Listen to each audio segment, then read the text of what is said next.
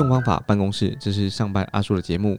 用方法办公室系列啊，是我们将正片系列当中去单独截取一个我们说过的方法，然后直接录成一集，让大家可以打开节目就能够用方法办公室。这集会由马克来主讲。那这次的这个内容啊，我觉得很有意思，我自己也很常运用他所会谈到的这些技巧哈。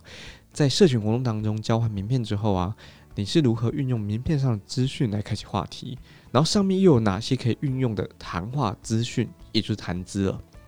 那活动结束之后，有没有什么维护客户的方法啊？请马克来跟我们分享。现在这个年代啊，我觉得大家应该都呃太过习惯于在呃社群活动上面，或者是某个会议界面上面就直接交换 lie 或者是呃各种的社交媒体的联系方式。但关键在于到你如何留下印象，或者是如何对呃你今天见面这个对象。有更多的延伸出去讨论谈论的话题，因为有可能他今天并不是一个正式正式的会面，有可能还是会拿到对方的名片。但名片这件事情的重点就在这个这个关键上面，名片上面的资讯会带出来很多可以和对方延伸出去各种潜在的合作机会。以商业开发的角色而言，或者是今天你不一定是商业开发的角色，但你一样会获得呃可能是关系厂商，或者是呃一个社群交流上面的嗯简短的谈话之后或所所拿到的名片。这个名片上。它的重点资讯如何去延伸，甚至如何得到你需要的一些啊关键的情报，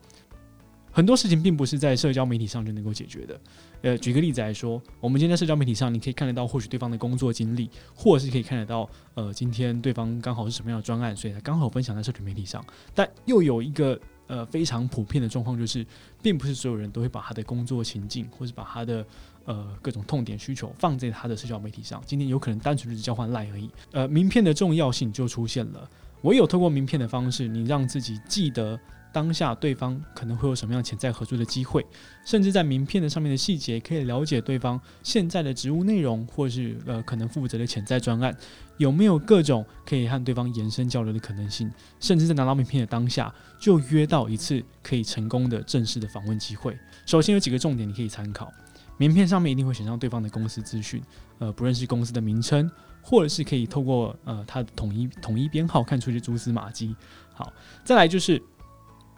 名片上面一定会有对方的 title 资讯，甚至名片上面会有对方的呃联络联络方式。好，一个重点一个重点来，今天对方的公司可能是你听过或是没听过的，不论有没有听过，它都会是一个很棒的谈资重点。诶，你的公司在做些什么事情？可能是我过去不了解的。公司名称加上它的 title，又能够更延呃，又能够延伸出更多你可以在和对方闲聊的一些关键重点。怎么说呢？今天如果他是呃一间非常大型的科技制造业，但是他今天做的事情却是社群，他可能是社群经理的工作。诶，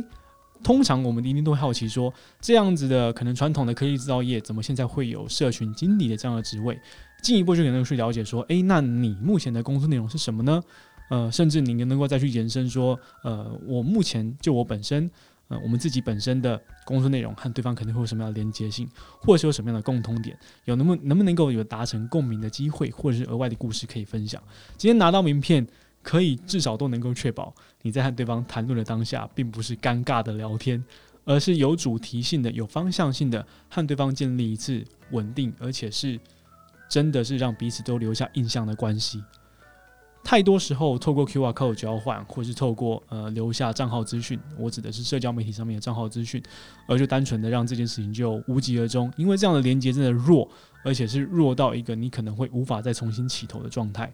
透过名片的开场，呃，在对方的公司资讯，在对方的呃 title，甚至我刚刚提到的统编上面，可以找出一些蛛丝马迹。大家可以在台湾商业登记的一些呃官方的平台上面，可以找得到什么样的行业别。会用什么样的统一编号来做登记，都可以在开头，比如说它是二开头、七开头，还是零开头，甚至四开头，都能够找到一些蛛丝马迹，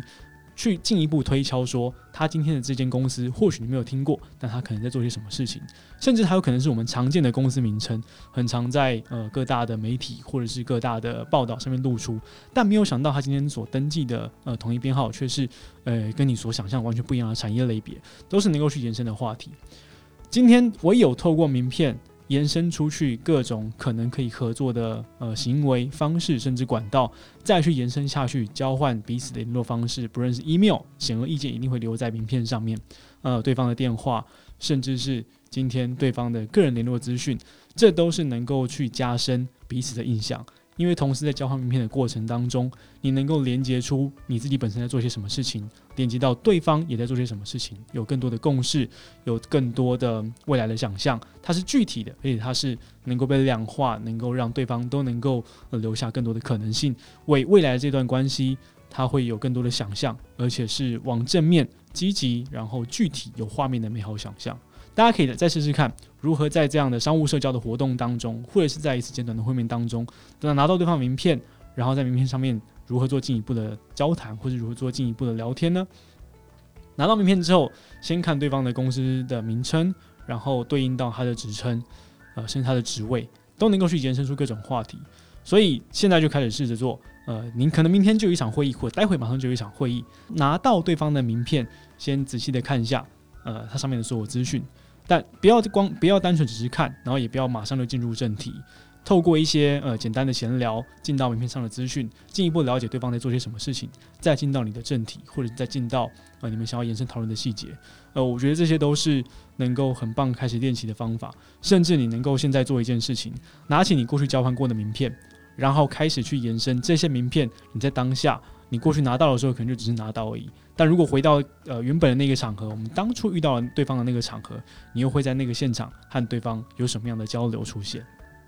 那其实我们在正片的第四集有提到，就是那个主题又是行销活动，商业开发需不需要弄脏双手？身为一个商业开发的角色，或者今天不一定商业开发，你可能单纯是一个业务的角色，一定会参与到各种的商务社交的活动。但这样社交活动里面，我们身为一个主办者，或者我们身为一个参与者，如何在这样的活动中获得更多的价值，获得更多的情报，进而拿到更多潜在的合作机会？就是你可以透过现在交换名片，练习如何从名片延伸谈资。然后再去延伸到更深入的交流机会，呃，这是非常重要的一个能够让大家获得在自己工作上的价值更有收获的一个关键点。那我想邀请各位点本期节目介绍的匿名提问箱子，把你刚刚和我们练习的过程中所遇到的问题写在箱子里面。例如，你有可能拿到一些你可能无法延伸的话题的名片，都能够在这里和我们一起讨论。因为我想，我和志军所拿过的名片应该也不下上千张了。